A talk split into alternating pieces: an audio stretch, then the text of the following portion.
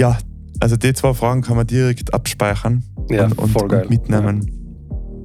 Wurscht, Ende, Sense, jedenfalls tu es einfach und glaub daran von Thomas Brezzi, eine absolute Lebens Lebensempfehlung und Leseempfehlung. Lebens- und Leseempfehlung. Das ja, ist geil. Irgendwas und Bücher, der Buchclub-Podcast. Für alle, die gerne Bücher lesen, die nicht nur unterhalten.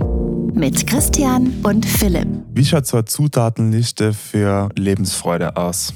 Also wie viel Milliliter braucht man lachen, wie viel Trauer darf dabei sein, wie viel gute und schlechte Gedanken, wie viel Kritik, wie viel Weiterentwicklung, wie viel Stillstand. Es gibt tausende Rezepte und eines davon kommt von Thomas Breziner. Thomas Breziner ist, glaube ich, jedem ein Begriff. Der Mensch hat einfach über 550 Bücher geschrieben, darunter die Knickerbockerbande, Sieben Pfoten für Benny, Tom Turbo, ähm, ein Fall für dich und das Tigerteam, das in China zum Beispiel besser verkauft worden ist als wie Harry Potter, was schon mal eine richtige Hausnummer ist. Er hat auf jeden Fall viele Bücher geschrieben und das ist sein erstes Sachbuch. Natürlich müssen wir das lesen. Viel Spaß. Ja, heute dreht sich ja alles um die Lebensfreude und Rezepte, wie man dorthin kommt. Und ja, der Autor ist, glaube ich, für mich der Inbegriff von Lebensfreude. Einmal, weil er von Instagram und Co. immer so mega enthusiastisch und positiv heraussticht und Mhm. herausblitzt. Und zum anderen, weil ich ganz viele positive Erinnerungen mit ihm verbinde. Mhm. Mit Thomas Breziner, der ja, ich weiß nicht, wie das in Deutschland ist, aber in Österreich, äh, wenn du in der Generation unterwegs bist, wie wir sind, so irgendwo zwischen, würde ich jetzt mal sagen, 1985 und 1995 oder 2000 geboren, dann kommt man fast nicht drum herum, in der Kindheit mit dem Autor Kontakt zu haben. Er hat über 450 Bücher geschrieben, glaube ich, sind es? Ähm, also, gleich eingrätschen. Ja. Laut Wikipedia aktuell über 600. Okay, wow. Und in dem Buch, was wir gelesen haben, selber sagt er, sagt er über sich selber über 550. ja, Ich meine, krass. es ist wurscht, gell? Es ist krass. Alles über 100 ist schon richtig, absurd. richtig viel. Und in dem Buch, das er sich an Erwachsene richtet, geht es ja mal prinzipiell um mehr Freude und wie man mehr Freude in verschiedenen Bereichen des Lebens gewinnen kann. Er unterteilt das Buch in mehr Freude für jeden Tag, also so die tägliche Dosis an Freude, mehr Freude in der Arbeit, mehr Freude mit Familie und Liebe, mehr Freude in schwierigen Zeiten und mehr Freude mit sich selbst. Jetzt ist immer so die Frage, was fällt dir am leichtesten? Welche Ähm, Art der Freude? also mit Familie und Freunden ist sicher am einfachsten, Mhm. weil das für mich eigentlich fast nur Freude bedeutet. Also es gibt Gott sei Dank in meiner aktuellen Lebenssituation nichts im familiären oder freundschaftlichen Umfeld, das mich irgendwie belastet oder mir Energie kostet, sondern eigentlich ist das immer das, was mir am meisten Energie gibt. Mhm. Was fällt dir am schwersten? Ähm, wahrscheinlich mit mir selbst und in der Arbeit. Ja. Oder, Also oder am ehesten mit mir selbst in der Arbeit. Kombi. als Selbstständiger ist das aber, glaube ich, so die. Okay. ähm, Wenn du jetzt die- entscheiden müsstest zwischen Ja, wahrscheinlich Arbeit. Arbeit Mhm. und das Buch hat ja so ganz, ganz, ganz, ganz viele Tipps, oder? Äh, kleine Tipps, die man so in den Alltag integrieren kann, Übungen, also wirklich viele zugängliche Tipps. Daher die Frage, hast du für irgendeinen von diesen Bereichen, also für den täglich, die tägliche Freude, für die, Arbe für die Arbeitsfreude, für die Freude mit Familie und Liebe, für die Freude in schwierigen Zeiten oder mit dir selbst, hast du so einen persönlichen Tipp, der nicht im Buch steht, wo du sagst, das erhöht die Freude? Was mir nach kurzer Bedenkpause eingefallen ist, ist etwas, was gar nicht von mir selber kommt, aber von meiner Freundin, aber Mhm. das, glaube ich, ganz gut funktioniert. Und sie das immer sagt: ähm, aufhören mit dem Vergleichen. Mhm. Ähm, du solltest nicht ständig die selber vergleichen mit jemandem anderen oder mit etwas anderem oder mit der Situation von jemandem anderen. Mhm. Vor allem, weil du die ja dann immer nur mit dem Ideal von der Person in dem Moment vergleichst. Also, wenn du sagst, Ma, ähm, was der wieder für einen Urlaub macht äh, und ich kann das nicht, äh, Mhm. oder "Boah, was der für Figur hat und Mhm. ich schaue nicht so aus. Aber da vergleichst du die immer nur mit so einer Momentaufnahme und vergisst so ein bisschen, was da alles noch drum dran, dran hängt. Oder vielleicht ist das von der Person der erste Urlaub seit fünf Jahren äh, und hat halt auf den total hart hingespart. Und dann teilt der natürlich auch mit dir oder mit Social Media oder was auch immer nur den besten Moment des besten Urlaubs, oder? Mhm. Ähm, das habe ich jetzt gerade kürzlich festgestellt. Wir haben jetzt gerade einen Urlaub hinter uns, wo wir eine Woche in Griechenland waren und das war eigentlich die Reise war anstrengend, also die Hinreise war anstrengend, die Rückreise war anstrengend. Wir sind dort mit der Fähre um und um gefahren, das war anstrengend. Wir waren auf dem Segelboot, das hat nicht ganz so gut funktioniert. Also da war so viel, das war so viel anstrengend. Und meinen Freunden und meiner Familie habe ich dann natürlich so drei, vier Fotos geschickt, vom, wo wir voll gut essen gewesen sein, mhm. wo wir am Strand gelegen sein und das hat mega ausgeschaut, obwohl uns war viel zu heiß am Strand. Mhm. Das war gar nicht so angenehm. Und dieser Vergleich eben, sich mit sowas dann zu vergleichen, ähm, belastet an, glaube ich, schon sehr. Mhm. Und wenn man das schafft, sich abzuschalten und zu sagen, hey, vergleich dich nicht mit anderen, sondern schau einfach auf dich selber, dann mhm. bringt das, glaube ich, viel Freude. Ja, unfaire Vergleiche aufhören, ja. Mhm. Haben wir auch schon in einigen Büchern, glaube ich, auch ja. drinnen gehabt. Definitiv ein mega äh, wichtiger, wichtiger Tipp. Mhm. Wenn du jetzt so diese ganzen Tipps aus dem Buch, weil da gibt es ja hunderte reflektierst, mhm. was fällt das sofort ein? Welcher Tipp? Mhm. Ähm, also einer der Tipps, die mir am meisten hängen geblieben sind, ist das Thema auf sich selber stolz sein. Mhm. Ähm, ich weiß leider nicht mehr ganz genau, wie er das, er hat irgendwie aus der, aus der, aus der Richtung Eigenlob stinkt ja. und, und er mag den Gestank von Eigenlob. Gestank so von Eigenlob, ja. ja. Ähm, weil das resoniert recht stark mit mir, muss ich sagen. Wenn ich zum Beispiel im Fernsehen oder irgendwo äh, Interview sehe und oft ist es halt bei Sportler, dass es mir auffällt, wenn die dann über sich selber reden und sagen, ich bin so stolz auf mich, ich bin echt, ich habe so hart trainiert und ich habe so gute Arbeit gemacht, äh, ich habe das richtig gut gemacht, ich bin super beieinander, ich, ich habe alles richtig gemacht, ich bin stolz auf mich, dann also löst das in mir immer so ein bisschen Unbehagen aus. Und das ist eigentlich total deppert, oder? Also mhm. ich denke mir immer so, also wenn man sowas über sich selber sagt, das ist schon komisch, oder? Mhm.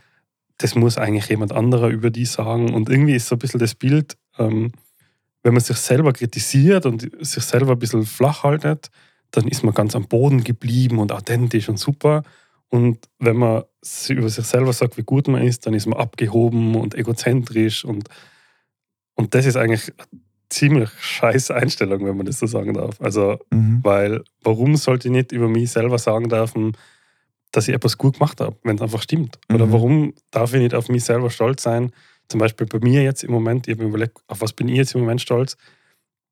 Ich bin ganz stolz, dass ich jetzt seit einem Monat, und das ist echt schneller vergangen als wir gedacht, regelmäßig ins Fitnessstudio gegangen bin.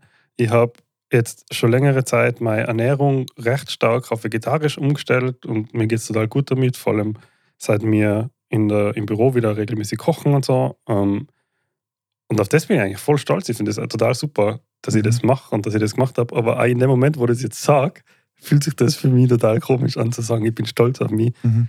Ich weiß nicht, woher das kommt. Also, mhm. das ist eben dieses, dieser Glaubenssatz, Selbstlob stinkt, glaube ich, ist ja. einfach auch in mir drinnen. Ja. Und das war so ein Punkt, mit dem ich ganz gut resoniert habe. Ja.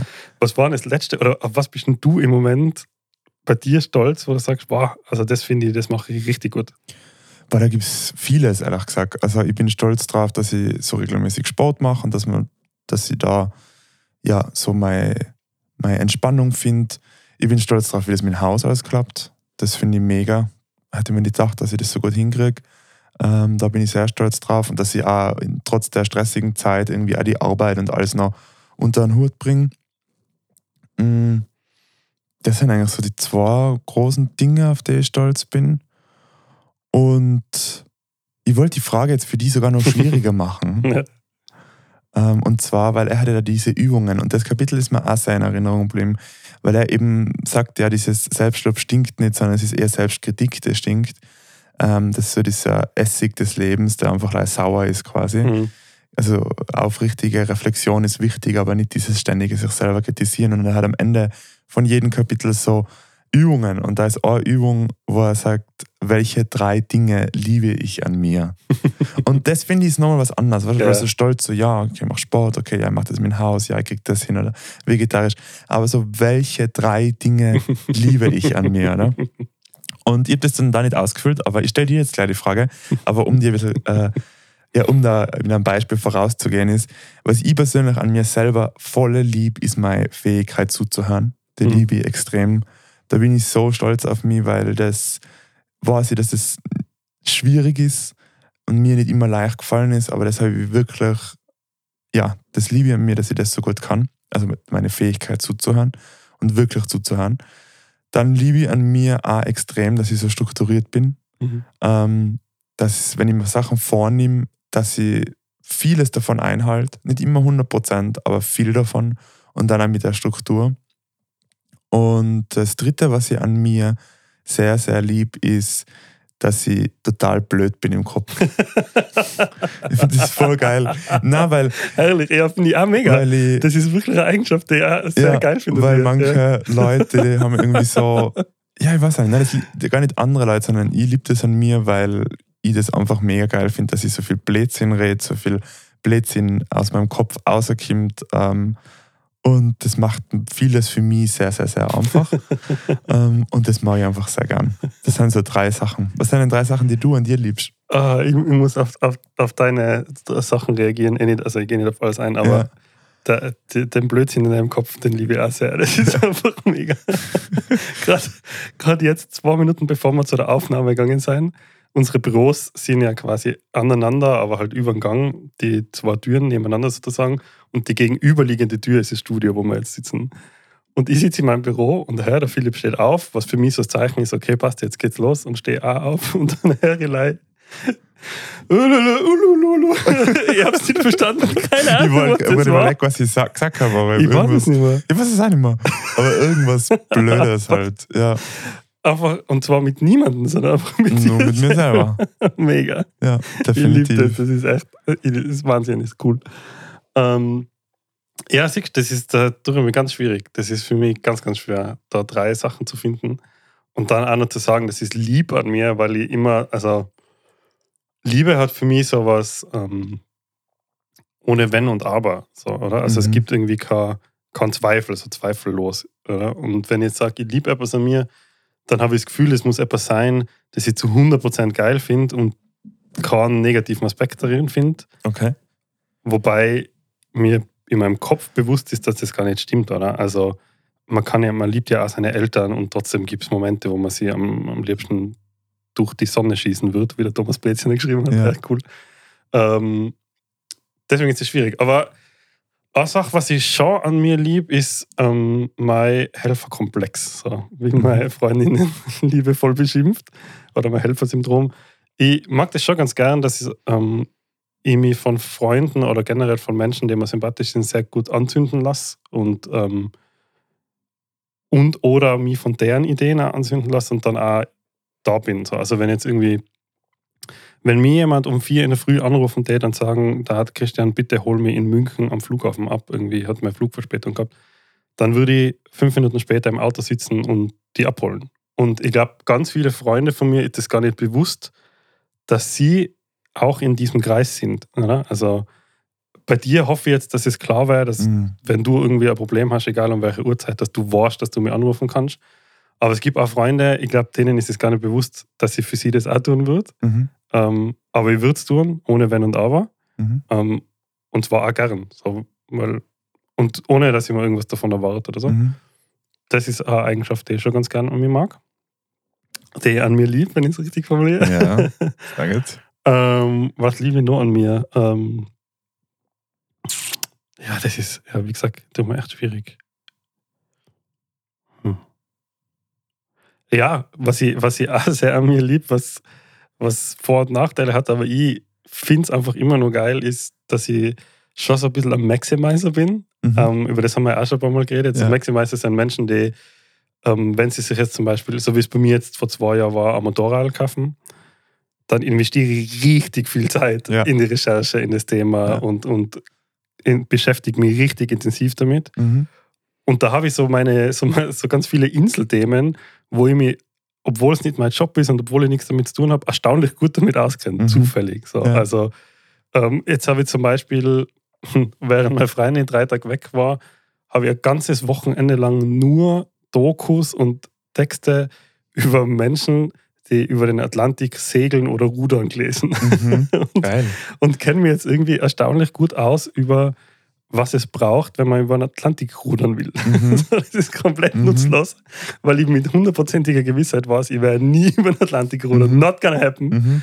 Aber, aber ich habe mich da einfach eine Woche, ein Wochenende lang so intensiv damit beschäftigt. Und das ist eigentlich auch eine Eigenschaft, die ich sehr mir lieb, weil es irgendwie ähm, meinen Horizont sehr stark erweitert und Mhm. mir sehr viele, zwar sehr spezifische Informationen Mhm. gibt, aber halt, man kann ja trotzdem immer irgendwas aus dem Mindset von solchen Leuten oder von solchen Situationen und sowas lernen. Ich meine, aus dem Mindset von Motorrad kannst du jetzt, also das ist halt jetzt ein Gegenstand, Mhm. aber es geht ja nicht nur um Gegenstände, es geht ja um, um ähm, sportliche Ak- Aktivitäten, um Hobbys, um Berufe, was auch immer. Das ist auch noch eine Eigenschaft, die ich sehr, sehr cool finde und die ich eigentlich schon sehr mag. Mhm. Das waren zwei jetzt. Das waren erst zwei mhm. ja, hm. ja, die dritte muss ich mir, muss ich mir leider aufsparen, weiß ich gerade Na, nicht. dafür, ah, ah, Christian, da steht so 100% was. Äh, Habe ich zu 100% Kann was. ganz oberflächlich sein. Oder, also, weißt es muss ja nicht alles, was man an sich liebt, die absolute Tiefe sein. Ja, ja. Mhm. Es können deine Zehennägel sein. Ich habe tatsächlich sehr schöne Füße und Hände. Liebst sie? Nein, also so bitte, da habe ich zu wenig Bezug. Ich schaue gerade meine Hände. Ich habe schöne Hände, aber ich liebe sie nicht. ähm, Ähm, okay, lass mich überlegen, was habe ich noch? Ähm, ich liebe meinen Freundeskreis. Also Mhm. ich liebe meine Auswahl an Freunden. mhm. Ich habe früher in meiner Jugend auch Freunde dabei gehabt, die man, die man halt als toxisch bezeichnen würde. Mhm. Und habe da aber irgendwie festgehalten dran, weil ich das Gefühl gehabt habe, ich, ich muss cool sein oder ich muss Teil dessen sein. Und das habe ich jetzt schon lange nicht mehr. Also ich habe jetzt eigentlich nur mehr noch Menschen, mit denen ich mich gern beschäftige und Mhm. Menschen, die ich gern um mich herum habe. Und ich habe nicht mehr so das Bedürfnis, ähm, irgendwie cool zu sein oder von irgendeiner bestimmten Gruppe Teil zu sein. Mhm. Ich glaube, das ist auch eine ziemlich coole Eigenschaft, Mhm. dass, man, dass man das schafft, sich da irgendwie zu sagen, ja, passt, bin ich nicht, war ich nicht, ist okay für mich. Mhm. Jetzt jeder, der da jetzt weiter dem Podcast folgen will, sollte jetzt pausieren und die Übung für sich einmal machen. Ja, das ist schwierig. Diese drei-. Diese drei Dinge zu formulieren, die du an dir als Hörer oder Hörerin liebst. Ja. Also nicht nur als Hörer oder Hörerin, sondern als Mensch vor allem. Ja. Wie geht's dir, wenn du das machst? Oder wie geht's dir jetzt, nachdem du es gemacht Krass, hast? ja, voll gut. Ja? Also ich habe echt ein Grinsen auf die Lippen, Ja. weil das ist echt ein unfassbar positives Gefühl, Ja. das auszuformulieren. Und oh, also wenn ich an das Gestammel von meinem ersten Ding jetzt zurückdenke, von Mhm. vor fünf Minuten oder wie lange Mhm. das jetzt war, Ja. und wie unangenehm das Gefühl war, darüber nachzudenken und das auszuformulieren, und dann jetzt, wie angenehm das Gefühl ist, das ausformuliert zu haben und das einfach Jetzt habe ich einfach drei Dinge im Kopf. Wenn mir jetzt morgen jemand fragt, dann könnt ihr das sofort aufzählen. So Mhm. drei Eigenschaften an mir, die ich cool finde. Mhm. Ähm, das ist schon ein starkes Gefühl. Mhm. Und, da trifft der Thomas quasi direkt ins Blaue, Ja, oder? voller. Das ist ehrlich gesagt mein Gefühl bei dem Buch gewesen. Ich habe gestern Mhm. mir die Zeit genommen, habe mir in die Sonne gehockt und habe gelesen. Und ich bin aus dem Buch ausgegangen, aus dieser Lesezeit und war so positiv Mhm. angetan. Mhm. Also ich habe so einen extremen Schub gehabt, weil ich mir einfach gedacht habe, ja, also das ist, das ist ja in dem Buch alles so zugänglich und einfach und schnell und lustig, alles mit einem Grinsen auf die Lippen geschrieben. Mhm. Und er sagt, er- er schreibt so viele Kinderbücher, da fragt er sich immer, wie kann er die Kinder ans Lagerfeuer holen oder so quasi, er würde Geschichte am Lagerfeuer erzählen und dass die Kinder dem Ganzen folgen und, und da so fasziniert sein von dem. Und mir ist vorgekommen, das Buch, bei dem hat er sich anscheinend überlegt, wie kann ich Menschen einfach so quasi Umarmung geben und sagen, hey, fühl dich gut, Mhm. weil es gibt so viele Grund, Gründe, sich gut zu fühlen, Mhm. oder? Und das hat er genau bei mir ausgelöst. Und das ist gleich wie bei der Übung, sich die Zeit zu nehmen, sich selber zu loben, sich selber zu lieben, sich selber ähm, ja, einfach anzuerkennen. Das nehmen wir uns so im Alltag einfach viel zu selten, oder? Viel zu viel. Glaube, ich gibt darauf an, ob man ein Narzisst ist oder nicht. Ähm, aber das hat mich definitiv sehr positiv beim Buch. Ja, Wahnsinn. Also, ich habe das Buch auch in, eigentlich in einem Tag durchgelesen gehabt. Mhm. Liegt zum Teil daran, dass sein Schreibstil, wie du sagst, eben einfach total angenehm ist. Und es kommt sicher daher, wie gesagt, er hat über 550, also keine Ahnung, in dieser Größenordnung Bücher geschrieben. Mhm. Äh, Und das ist das erste Sachbuch, was er geschrieben hat. Und alles andere davor waren Romane, primär für Kinder und Jugendliche.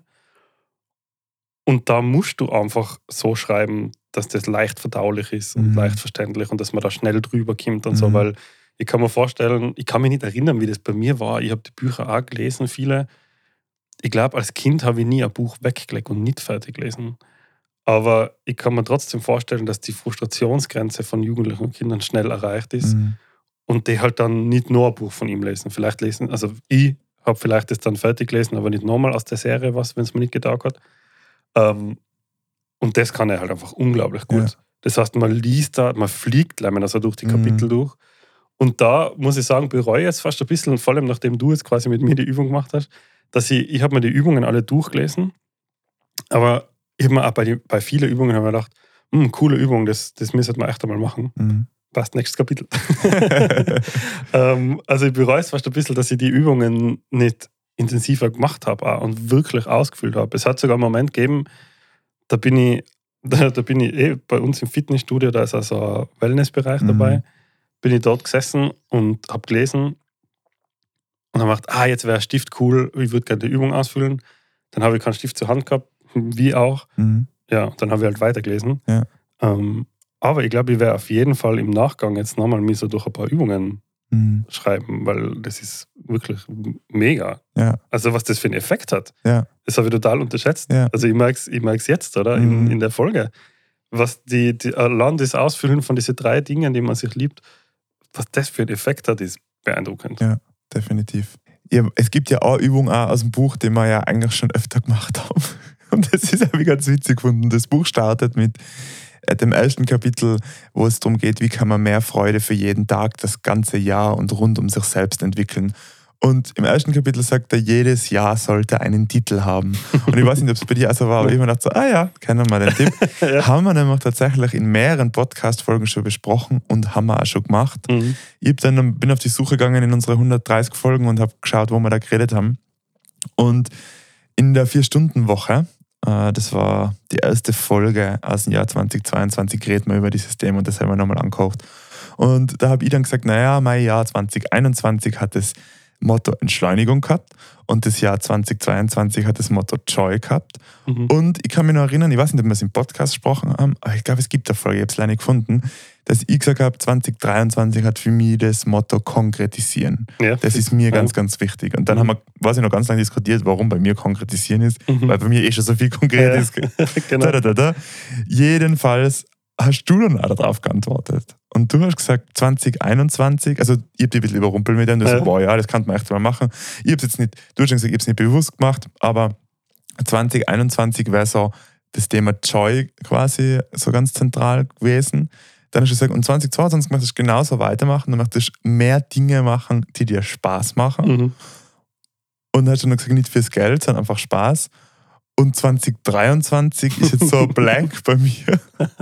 Und ich glaube schon, dass du da auch mal was definiert hast oder dass wir da mal drüber gesprochen haben. Ich weiß nicht, ob du dich erinnern kannst. Ist ja egal, ob du dich daran erinnern kannst. 423. Ja, für Mhm. 2023. Aber dann haben wir gedacht, nachdem du 2021 Spaß gehabt hast, schon 2022 mehr Dinge, die Spaß machen. Aber wir gedacht, also Spaß sollten wir ja jetzt voll genug haben. Na, aber da ist mir, das ist jetzt böse. Ähm, aber meine Frage, Motto 2023, hast du da ans Gesetz gehabt? Haben wir da mal drüber gesprochen? Kannst du vielleicht erinnern? Ich kann mich nicht erinnern. Mhm. Also ich glaube schon, dass wir darüber gesprochen haben. Ich kann mich nicht erinnern. Ich kann mich an das Konkretisieren total gut Mhm. erinnern, an das Gespräch. Und ich bin mir ziemlich sicher, dass da dann auch bei mir irgendwas daraus entwickelt ist. Weil, wie ich vorher schon angesprochen habe, ich mir ja gern von anderen Ideen anzünden lasse. Mhm. Aber jetzt, wenn ich das so her, dann setze ich das Jahr 23 auch und das Motto Joy. das ist doch mega. Das Sicher. ist das beste Die Motto Trifecta- überhaupt. Ja, der Thomas Breziner würde sagen Bombe. Das Hey, ist genau das das ist so cool. Ja. Ähm, mir geht es auch so gut. Also ich, Mhm. ich finde, ähm, das, offensichtlich haben die zwei Jahresmotten, Mottos, Motti, Keine Ahnung. ähm, 21 und 22 äh, was in mir ausgelöst. Mhm. Und ja, warum soll ich das nicht weiterführen? Finde ich geil, ist ein guter Weg. Ich bleibe bei Joy, ich bleibe bei, bei Freude. Ja. Äh, vielleicht eher, eher sogar konkreter noch bei Genießen. Genießen. Ja. Und es ist 2023 zu zwei Drittel um. Also wir Ja. haben August, wir starten jetzt bald in September. Genießen funktioniert. Voll, ja. Ja. Ähm, das Genießen der Ruhe hat eine Zeit lang nicht so ganz funktioniert. Ich Mhm. glaube, das haben wir auch schon Da in der letzten Folge geredet, ja. Ähm, aber ich glaube, das Thema Genießen an sich funktioniert schon ganz gut. Also mhm. ich kann meine Freizeit ganz gut genießen und ich kann jetzt im Moment auch wieder die Arbeit total gut genießen. Und das ist eigentlich auch total wichtig, mhm. dass du irgendwie eine Balance hast aus, aus ähm, quasi herausfordernden Dingen und die Herausforderungen aber trotzdem genießen. Mhm. Mm, das, ja, Freude und Genießen mhm. nehme nehm ich mit für 23. Ich kann mich erinnern, ja. dass wir vor dem ja auch schon mal über das geredet, hab, geredet haben und du machst ähm, das ja auch schon länger mit dem einem Jahr ein Wort zuordnen. Ja. Und ich habe ich hab in Erinnerung, dass du irgendein Jahr einmal Waschmaschine genannt hast, oder nicht? Ja. Aber war das im Nachhinein? Hast du das immer im Nachhinein gemacht oder hast du das immer im Vorhinein? Weil Waschmaschine wäre nicht im Vorhinein definiert. Nein, das war im Nachhinein. Also die Waschmaschine war im Nachhinein tatsächlich. Das war, glaube ich, auch das erste Motto, was ich angefangen habe. Das war 2020. Äh, und dann bin ich in dieses Vorausformulieren gegangen. Mhm. Und das ist aber immer ganz witzig, weil er sagt ja im Buch so quasi, man hat die Möglichkeit, einfach alles laufen zu lassen was eine gewisse Freude bringt, aber man kann auch jeden Jahr einen Titel geben, der eben quasi ein neues Lebensgefühl und eine Weiterentwicklung ausdrücken soll. Mhm. Und er versieht das dann nämlich zu einer Inhaltsangabe, wo er wirklich sagt, okay, in welche Richtung soll es gehen und dann kann das Jahr quasi losgehen. Oder er sagt, es muss nicht der 1. Januar sein, es kann auch der Geburtstag sein oder einfach so. Und was mir aufgefallen ist, ist, dass ich Anfang des Jahres für mich konkretisieren definiert und ich betreibe das ja dann immer sehr ähm, dramatisch und Anführungszeichen, mhm. weil ich habe immer eine Jahresplaylist, wo meine ganzen Songs reinkommen, die was mir gut gefallen in dem Jahr. Die habe ich seit 2014, also seit fast mhm. zehn Jahren. Und da mache ich dann auch das Motto als Cover auf, dieses, auf diese Playlist.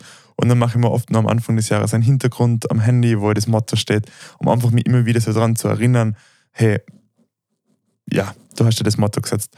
Und ich habe mir ja konkretisieren ähm, als Motto gesetzt, und interessanterweise, weil, wo du jetzt auch wieder Joy gesagt hast, wo ich, de, wo ich deine angeschaut habe, oder? habe ich mir gedacht, so, boah, irgendwie meine klingen teilweise so Pain in the Ass, so quasi konkretisieren, okay, hm, da tu was. Mhm. Und, und, und Waschmaschine klingt jetzt sowieso nicht so positiv, aber so, es klingt alles so getrieben. Ja. Und Joy klingt so mehr nach dem Buch, so nach Lebensfreude, oder?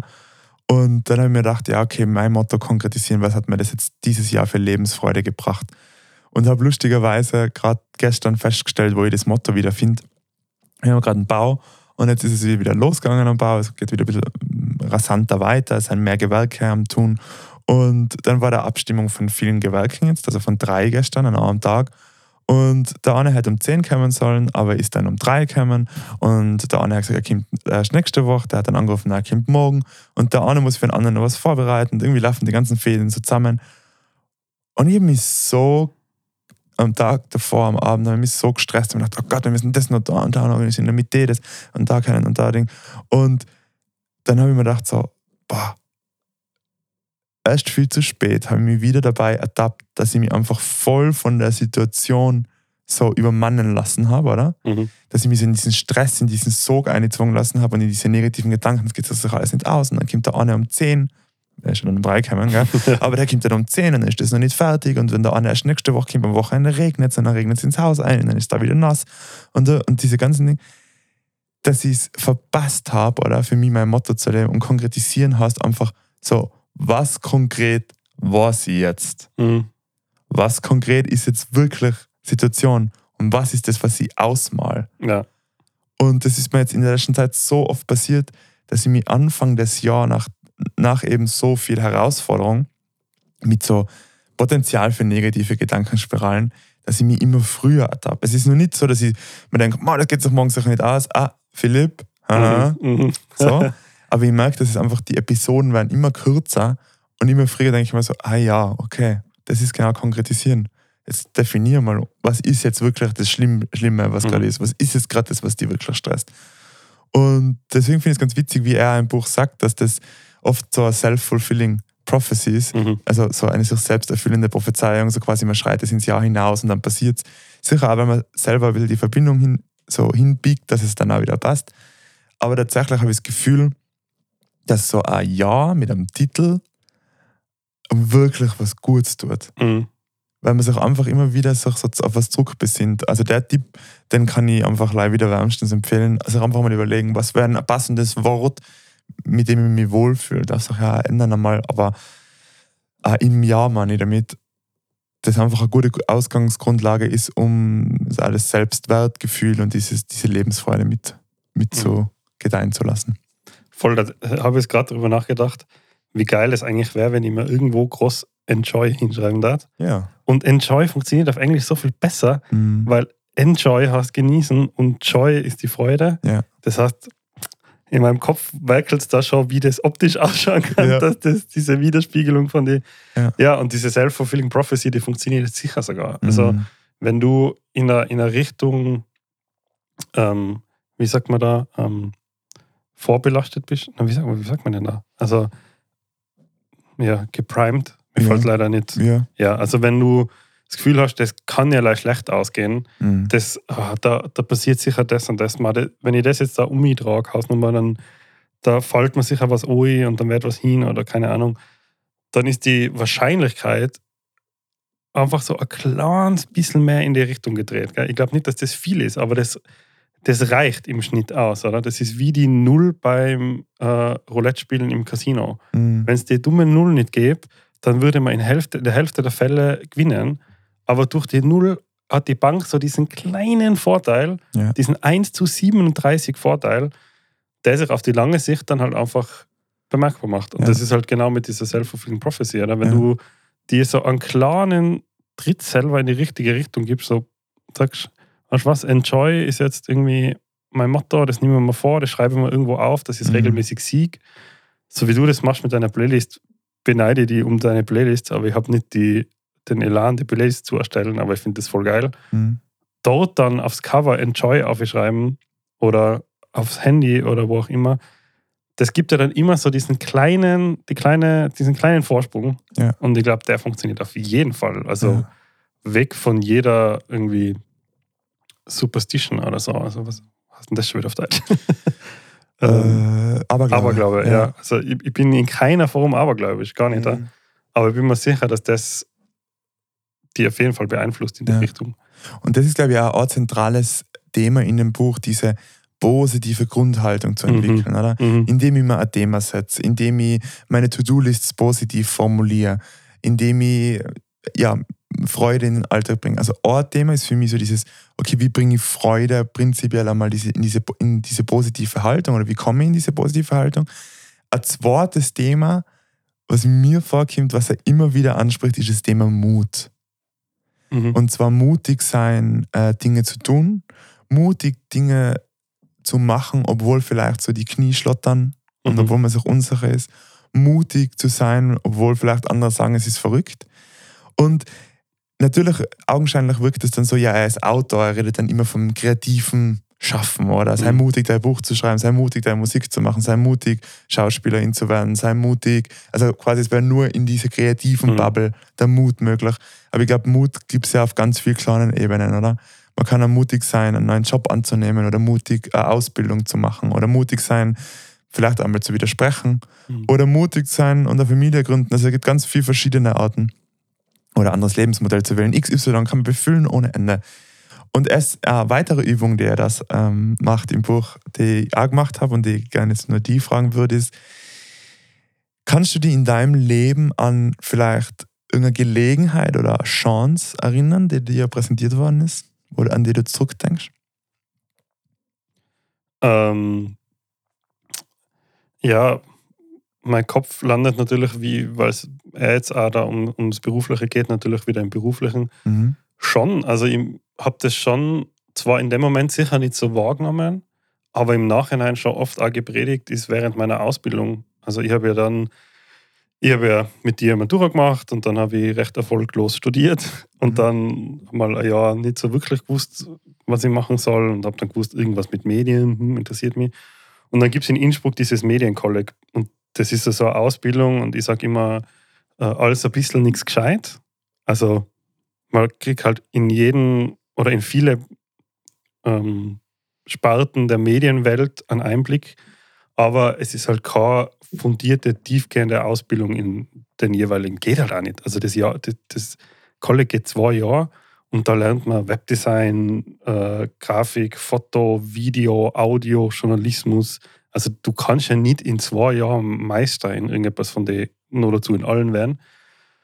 Und eine Gelegenheit, die es dort gegeben hat, ist, wir haben halt viele Lehrer aus der Praxis gehabt. Und ein Lehrer im Speziellen, das war halt unser Videolehrer, der halt auch ganz viel so Live-Geschichten gemacht hat, also Live-Regie geführt hat für Sky damals und so, äh, für Fußballspiele, Hockeyspiele und solche Geschichten. Ähm, und da war die Gelegenheit, zu dem einfach zu sagen, hey, darf ich da mal mitgehen, darf ich da mal zuschauen? Einfach fliege an der Wand, wie du so ein Fußballspiel Regie führst. Und der hat gesagt, ja klar, natürlich darfst du das.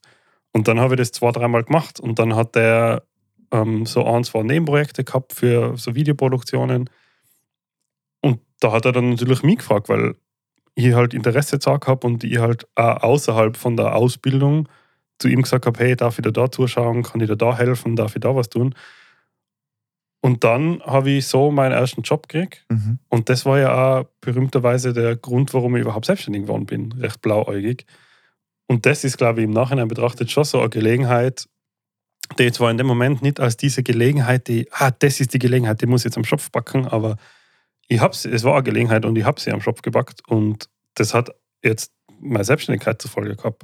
Und es war auch so, dass im Kolleg dann manche zu mir gesagt haben, Ma, wieso fragt er die jetzt wegen dem Job? Mhm. Und ich mir gedacht habe, naja, weil ich halt auch Interesse bekundet habe und weil ich ja Arbeitszeit oder in dem Fall war es ja noch nicht Arbeitszeit, sondern Privatzeit einfach so investiert habe, gesagt habe, ich, ich würde da gerne helfen, natürlich ohne Geld, sondern einfach, weil ich es gerne tue. Ähm, ich glaube, das war so eine Gelegenheit, die im Nachhinein erpackt, äh, ergriffen habe und die sich jetzt im Nachhinein wahrscheinlich gut schreiben würde. Mhm.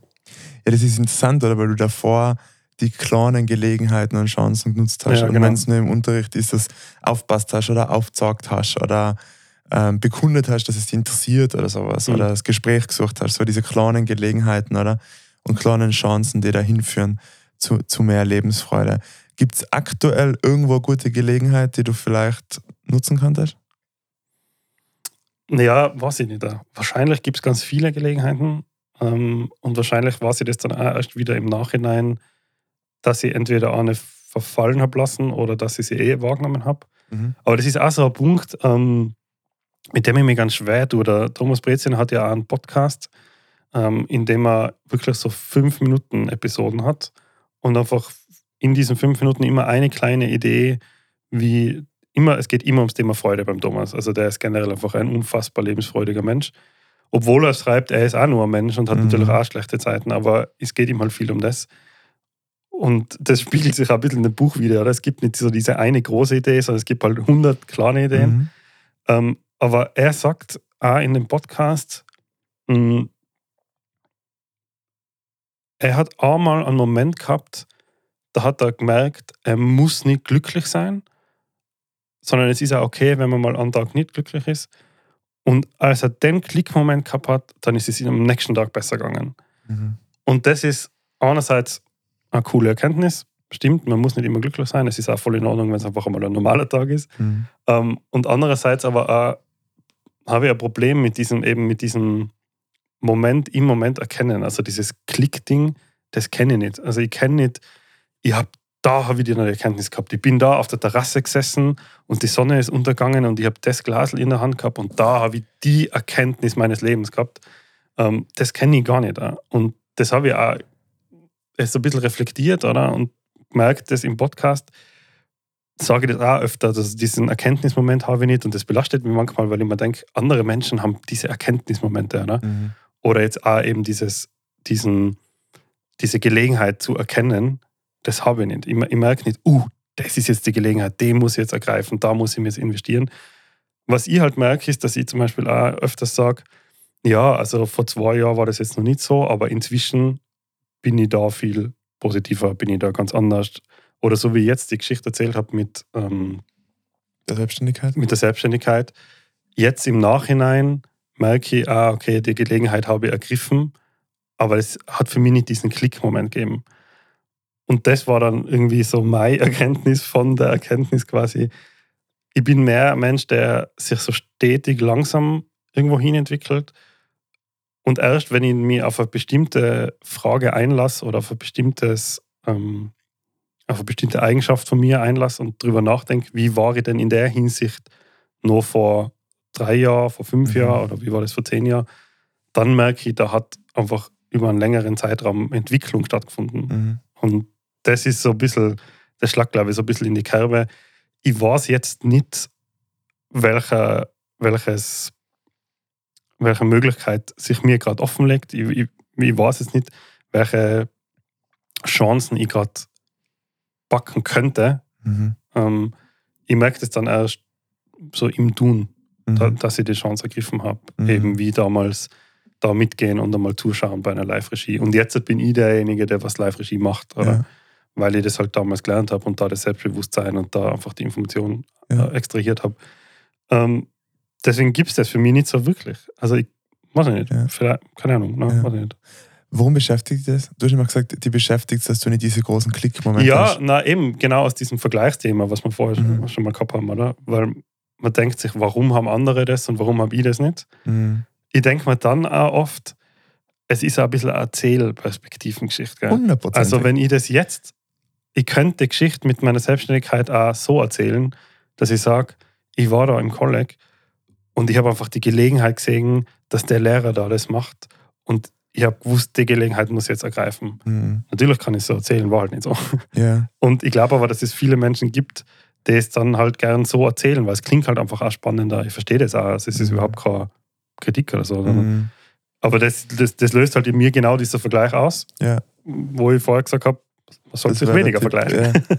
Ja, das finde ich auch ganz spannend, weil ich glaube, dass das weniger mit der, mit der, der Lüge zu tun hat, oder? Also quasi, ich lüge mir das jetzt so hin oder ich Ja, biege mir nein. das jetzt so Ja. hin, sondern vielmehr mit der Betrachtungsweise und dem Blickwinkel, Mhm. oder? Wie, wie sehe ich jetzt die, die, die einzelnen Ereignisse? Ich, mein, ich glaube, dass es diese großen Wendepunkte, sage ich jetzt mal so im Leben, gibt es sicher ein paar, ja, die, was Sicher wirklich, die, die ja, da ja. sein. Ich glaube aber, diese großen Entwicklungsschritte ist dann eher so, dass man dann irgendwann einmal feststellt, okay, jetzt, jetzt lebe ich diese neue Haltung oder Mhm. jetzt habe ich diese Eigenschaft, jetzt habe ich diese Kompetenz.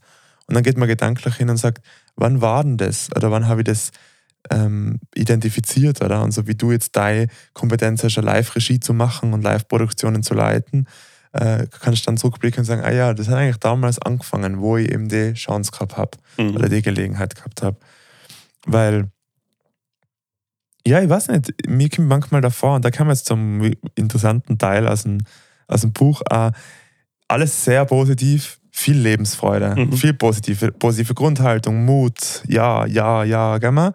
Und dann sagt er aber schon auch, ähm, man braucht in seinem Leben, ich weiß nicht, ob das das richtige Wort ist, aber harte Kritiker, glaube ich Mhm. die aber einen konstruktiven, ähm, konstruktive Kritik üben, oder? Und dann gibt es wiederum eine Übung.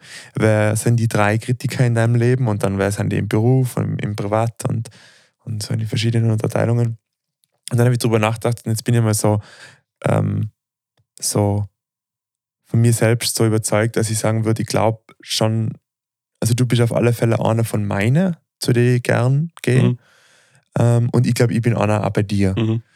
Und was mir zum Beispiel da im Gespräch wieder aufgefallen ist, und das ist interessant bei diesen Dingen, ist, dass du da so einen hohen Anspruch hast an die Erkenntnisse. weißt du, so wie wenn ich sage, was liebst du an dir, dann Ja. ist der Anspruch, dass die Antworten so hoch sein. Mhm. Oder auch da jetzt Ja. so, ähm, dass du diese großen life-changing Momente hast und dass die so ja wirklich dann am besten sollen dann auch noch alle was davon mitnehmen können. Und die Ansprüche an dich selber lähmen die dann in dem kleinen Schritt, oder? Ja. So kommt es mir dann, Sicher so sogar. kommt's mir dann manchmal dann vor. getroffen. ja. weil, 100, 100 Punkte. Ja. weißt du, also so, Ja. wie gesagt, also ich, ich denke mir oft, und wenn am Ende du deine Hände liebst, weil sie schön sind, dann sind es halt deine Hände, ist doch total, total vain, oder? Mhm. Wie geht's dir prinzipiell als konstruktiver Kritiker? Eine Rolle, die du gern einnimmst oder Ja, eine Rolle, voll. die du scheust? Na, Ja. ähm, ich, ich nehme sie schon sehr gern ein. Also, aber eben aus dem außer, dass ich halt einerseits sehr stark den Wunsch verspüre, selber das intensiver wahrzunehmen. Also ich, ich merke es in Gesprächen mit dir immer sehr oder auch eben vor allem in so Podcast-Gesprächen Mhm. oder wo es halt viel darum geht, ähm, auch aus sich selber ein bisschen auszukommen und ein bisschen auszukitzeln und du bist da einfach total gut, auch aus mir Sachen auszukitzeln und zu sagen, hey, schau mal, das und das machst du eh, warum hast du denn die Erwartung, so wie du das jetzt gesagt hast, Mhm. oder warum sind meine Dinge so hoch? Ähm, aber es gibt viele Punkte in meinem Leben, wo ich mir einen stärkeren Kritiker wünschen würde, weil man denkt, mal, ich würde jetzt einfach gerne mal von jemandem hören, das, das, das und das passt nicht, weil dann, dann hat man was zum Angreifen, an dem man arbeiten kann und das man besser machen kann. Oder? Und das finde ich, ich bin da ein Riesenfan davon. Mhm.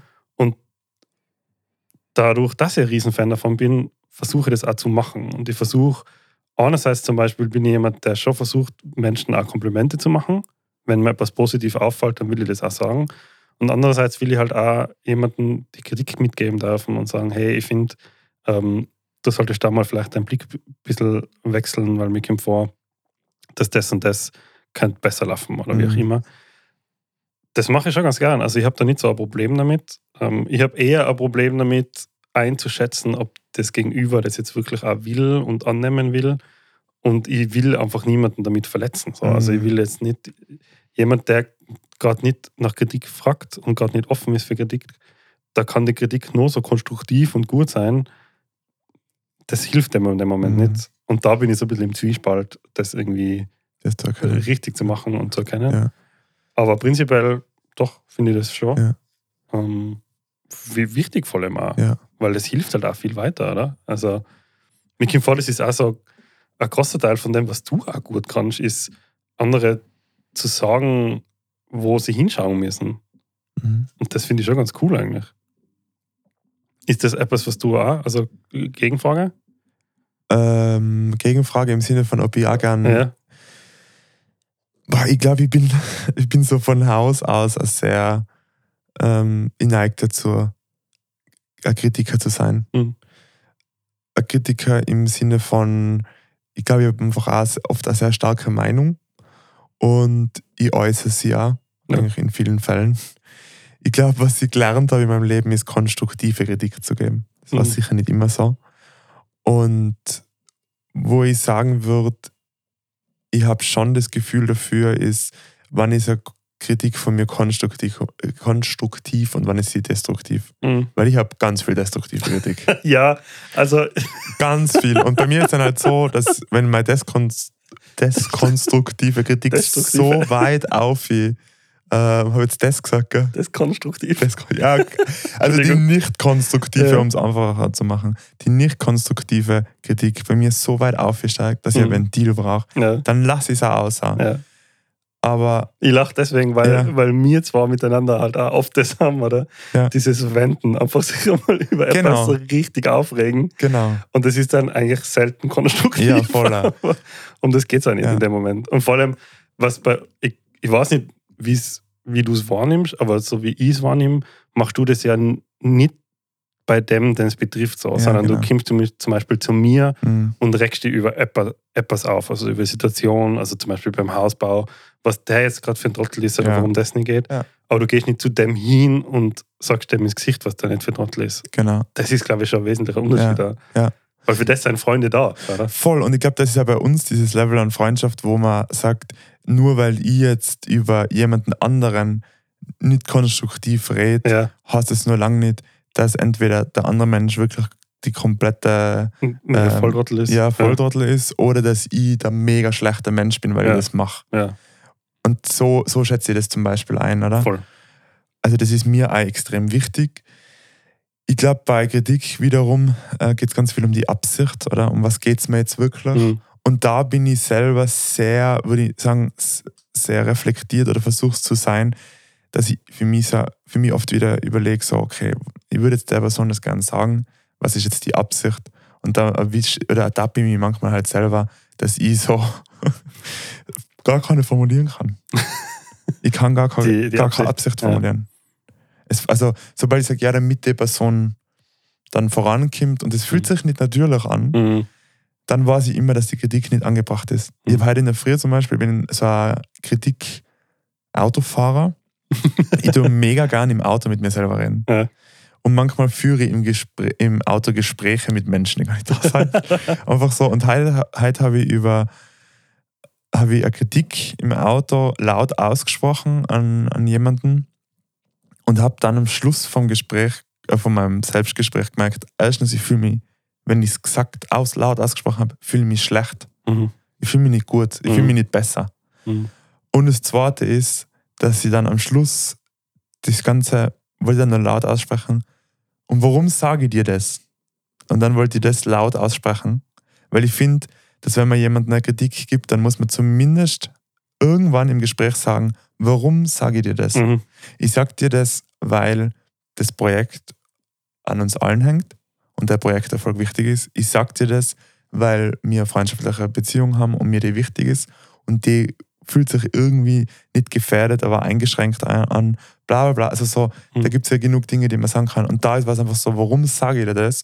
Und dann habe ich gedacht, ich sage dir das einfach nur, weil ich gerade einen Grant habe. Ja. Ich sage dir das einfach nur, weil ich mich gerade nicht gut fühle. Mhm. Und das finde ich sind immer so ein paar Indizien, oder wenn ich es mal laut ausspreche, bevor ich es der Person sage, wie fühle ich mich, dann fühle ich mich dann leichter oder schlechter. Und das andere auch, ähm, kann ich erklären, warum ich die, oder was ist die Absicht dahinter. Und wenn Boards nicht gut ausgeht, dann kann ich mir eigentlich die Kritik sparen, sparen, weil sie ja. bringt dann einfach nichts.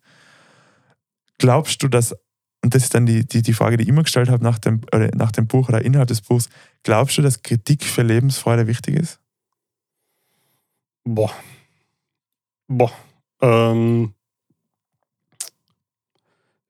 ich glaube nicht, äh, dass die so stark Hand in Hand gehen, ehrlich gesagt. Mhm. Also ich glaube, dass Kritik wichtig ist, Punkt, mh, für Entwicklung und fürs Weiterkommen. Und ich glaube, dass Weiterkommen und, und Entwicklung Freude bringen kann.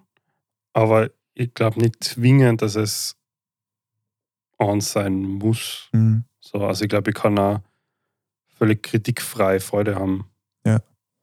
Ja. Finde ich jetzt so aus dem Bauch, außer Ja. ja ohne, voll. ohne da jetzt tiefer, tiefer drauf einzugehen und zu überlegen. Ja, voll. Ich glaube halt, das ist, dass ich das erkenne, was ist konstruktiv und was ist nicht Ja, konstruktiv. ich glaube, es gibt keinen Fortschritt ohne Kritik. Also Ja. ich glaube, du kannst dich nicht entwickeln. Ich Ja. glaube, du kannst, äh, du tust dich unglaublich schwer weiterzukommen, wenn du es nicht äh, irgendwo schaffst, Kritik aufzutreiben, so quasi.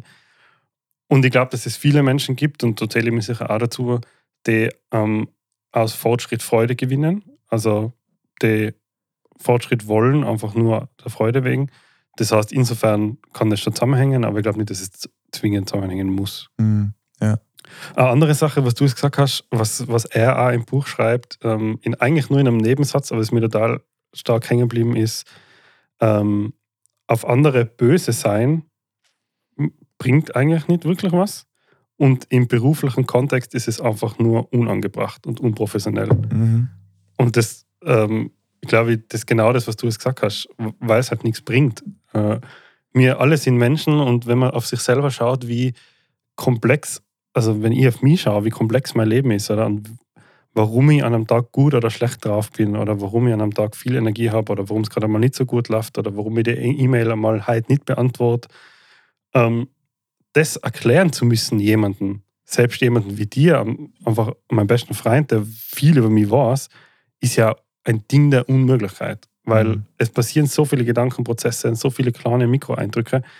Ähm, und da bin ich ja nicht allein damit. Also dir geht es ja exakt gleich. Dein Leben ist ja genau gleich komplex und jedes Leben von jedem ist ja genau gleich komplex. Und sich dann quasi, naja, also die, die harte Formulierung draus ist, niemand kümmert sich um die so wirklich. Und niemand tut dir wirklich was zu Fleiß. Also ja. über den, über den du dich geärgert hast, ich weiß nicht, in welchem Kontext das ist, aber der Mensch, der hat sich nicht gedacht, so, haha, wie kann der jetzt dem Philipp da einen Duck antun und wie kann der denn jetzt möglich, möglich das Leben haut machen, sondern der hat halt einfach sein komplexes Leben um sich herum, Mhm. der hat halt die Aufgabe und in dem Moment hat er sich sicher zu seinem besten Wissen und Gewissen erledigt.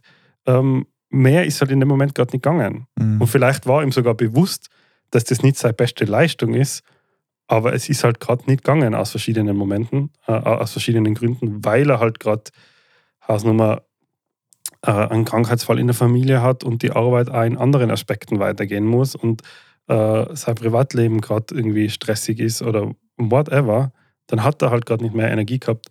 Und dass du dann das aufnimmst und im Bärs bist dafür, dass er jetzt die Aufgabe nicht so erledigt hat, wie du gern hättest, dass er sie erledigt. Mhm. In Wirklichkeit ist es einfach nur unprofessionell, oder? Ja. ja, vor allem ist jeder Mensch in seinem Film halt die Hauptrolle, oder? Ja, das ist ja, das, voll. was du sagst, oder? Ja, Und ja. das darf man halt nicht ganz vergessen. Ja. Und, das, und deswegen bringt es halt auch nichts. Ja. Ich glaube, und, und du kannst ja halt, du kannst nicht dein Gegenüber ändern, du kannst nur auf dich selber schauen Mhm. und du kannst halt sagen, ah, okay, passt. Die E-Mail ist jetzt nicht so, wie ich das gern hätte und wie ich mir das vorstelle. Ja, passt. Der hat mir das jetzt nicht besser gemacht. Das ist halt jetzt einfach so, ich reagiere jetzt einfach das, wie ich reagieren kann. Und Mhm. braucht da nicht besser sein, braucht da kein böses Blut. Ja. Und halt eben auch nicht mein Zorn da Luft lassen, wenn es keine konstruktive Kritik ist Ja. oder so. Genau, ja. Weil es gibt ja die konstruktive Kritik und die gibt es ja in jeder, Ja. in jeder Beziehung, oder? Im, wir haben das gerade im Freundeskreis, habe ich das gerade interessanterweise gehabt. Wir sind an einem Abend zusammengehockt und ich bin beim Ehering umgespielt und dann fliegt mir mein Ehering auf den Boden. Wie so oft. Ja, wie so oft. Und irgendwo unter die Couch. Und dann sind wir aufgestanden, haben die Couch weggeschoben und Ding. Und dann habe ich gesagt, wieso machen wir das jetzt? Ich habe gesagt, das hätte man einfach am Ende vom Abend, hätte der locker gereicht, wenn wir den außerholen. Ja. Warum muss man den jetzt außerholen? Und eine gute Freundin von mir äh, sitzt da und sagt, ja, wir holen den jetzt außer, weil der Ehering ist das Einzige, was die zum erwachsenen Mann macht. und ich habe dann so gelacht und sage so, ja. Und auf dem Weg heim sage ich zu meiner Frau, sag ich so, "Boah, irgendwie, das hat mich, das hat mich voll, also ich habe das so, so weggelacht, gell, aber es Mhm. hat mich einfach beschäftigt, oder? Weil Ja. der Satz so, das war so richtig hardcore, oder?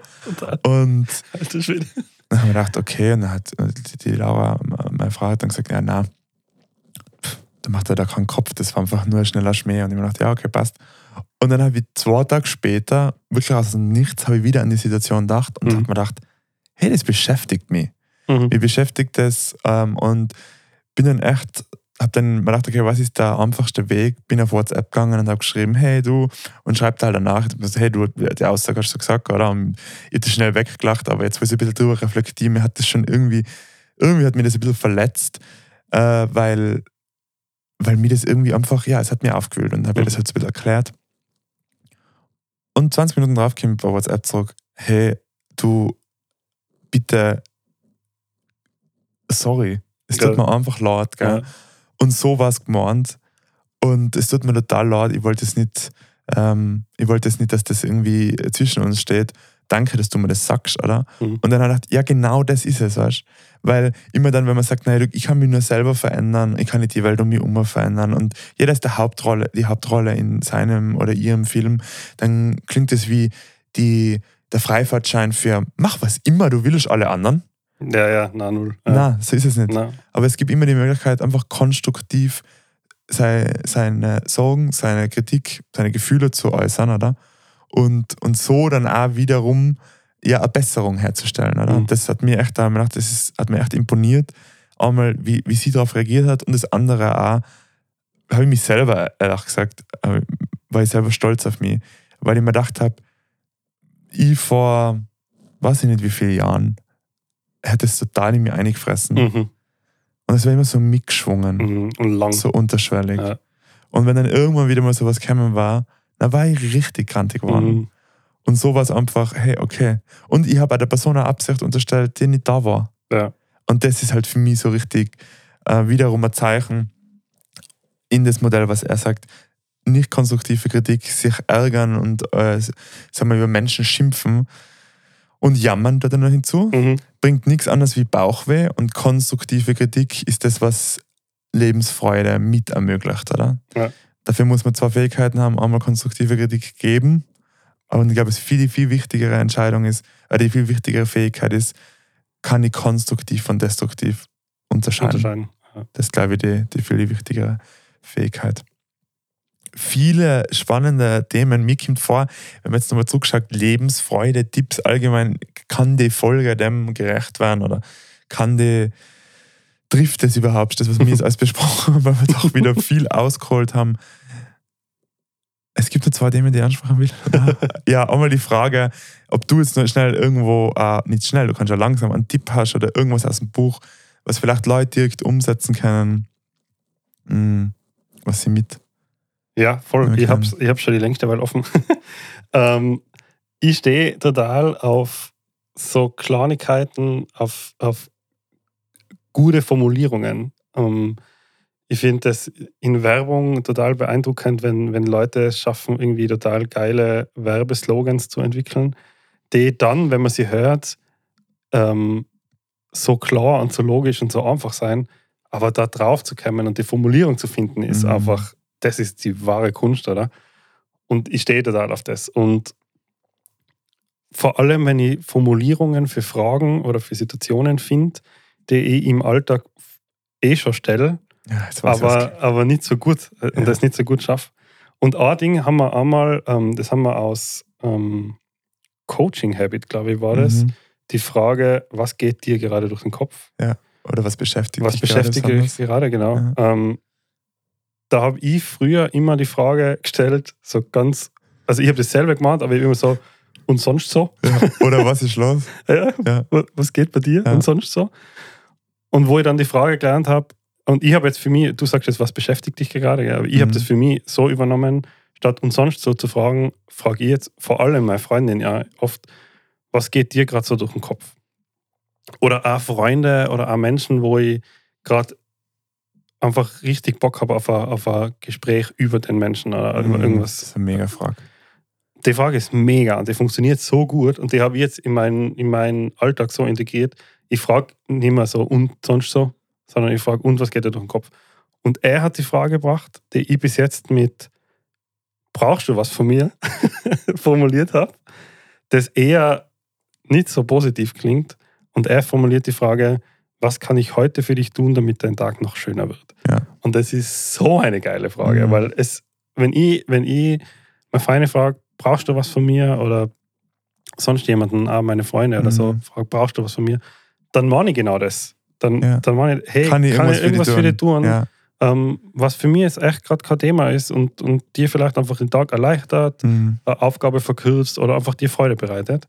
Das fängt damit an, dass mir im, ich da im Podcaststudio, ich habe da immer Süßigkeiten und Mannerschnitten und äh, Kaffee und so. Und wenn jemand kommt, sage ich, hey, schau, da drüben ist ein Korb, ähm, nimm da gern was. Und dann siehst du echt, es gibt echt Menschen, wo das in die Augen, dann siehst du so, boah, geil, da gibt es einen Korb voll Süßigkeiten, ich hätte jetzt richtig Lust auf oh, so ein kleines Stück Schokolade. Ähm, und wenn es die ganze Tafel ist, ist mir egal. Ja.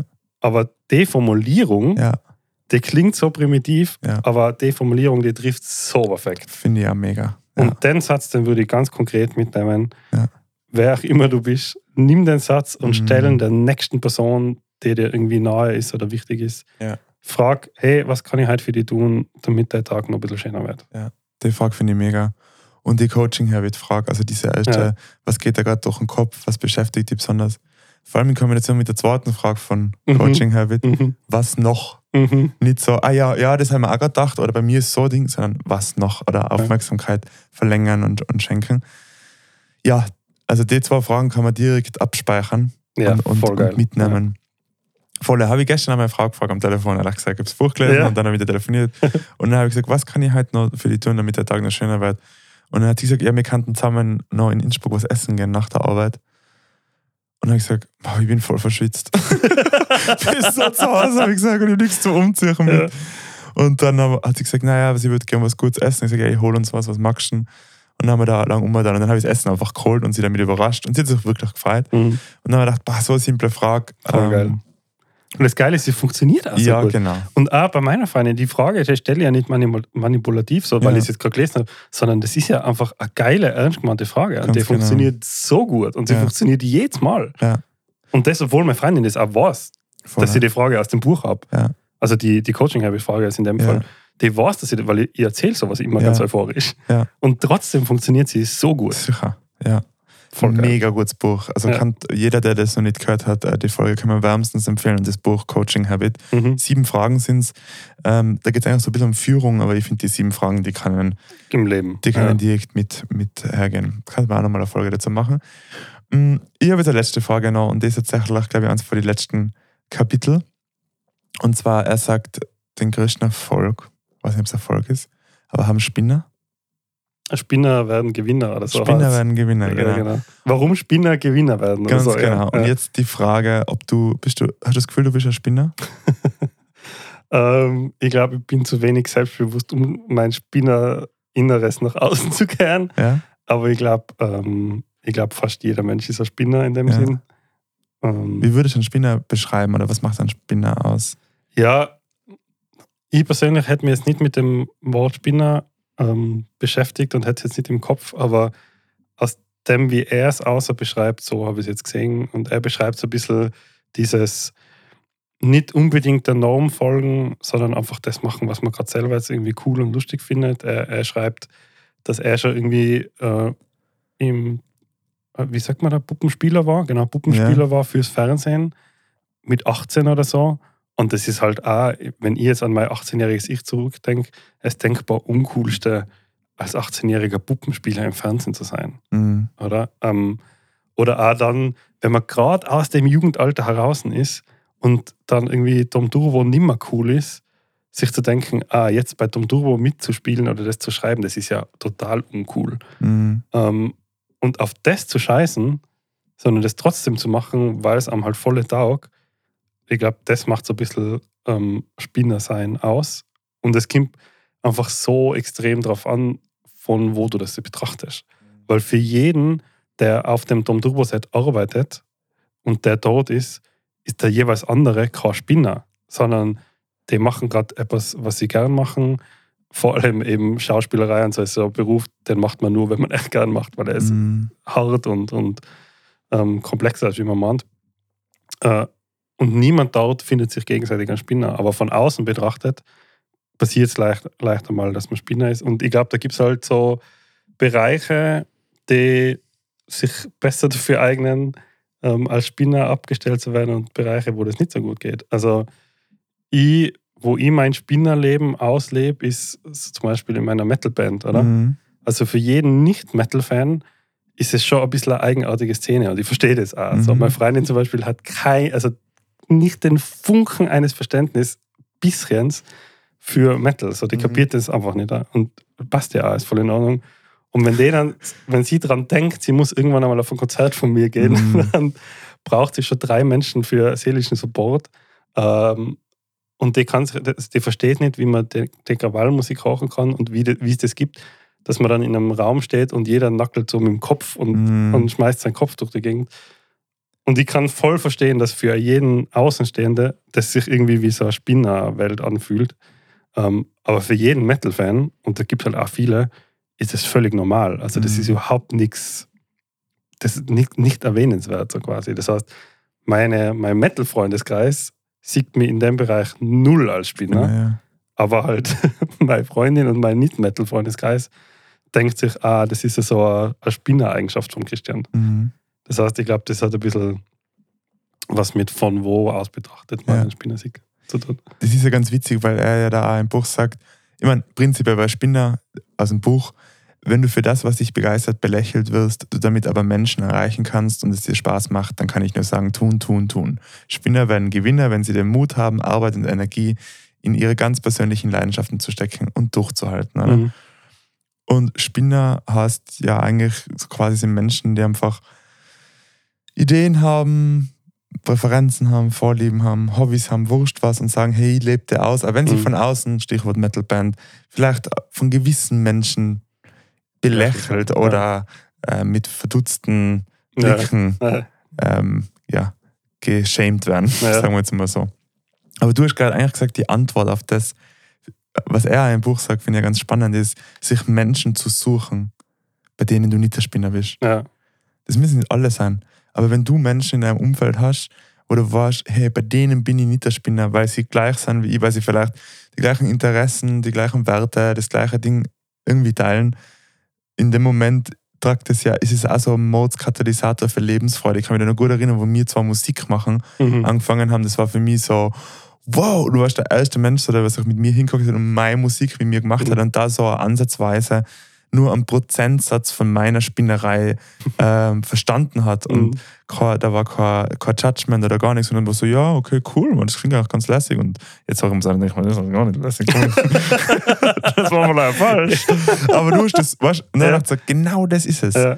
Oder auch wie mit dem, mit dem Podcast, weißt du, das mhm. ist absolut nicht normal, dass wir uns da hinsitzen und da reden, sondern ja. nur weil halt zwei Menschen sich darauf einigen, das ist jetzt normal, ja, wird es auf einmal normal, ja, oder? Fix, ja, stimmt. Oh, und jeder, der was dazu hört, macht uns Spinner auch zu Gewinner.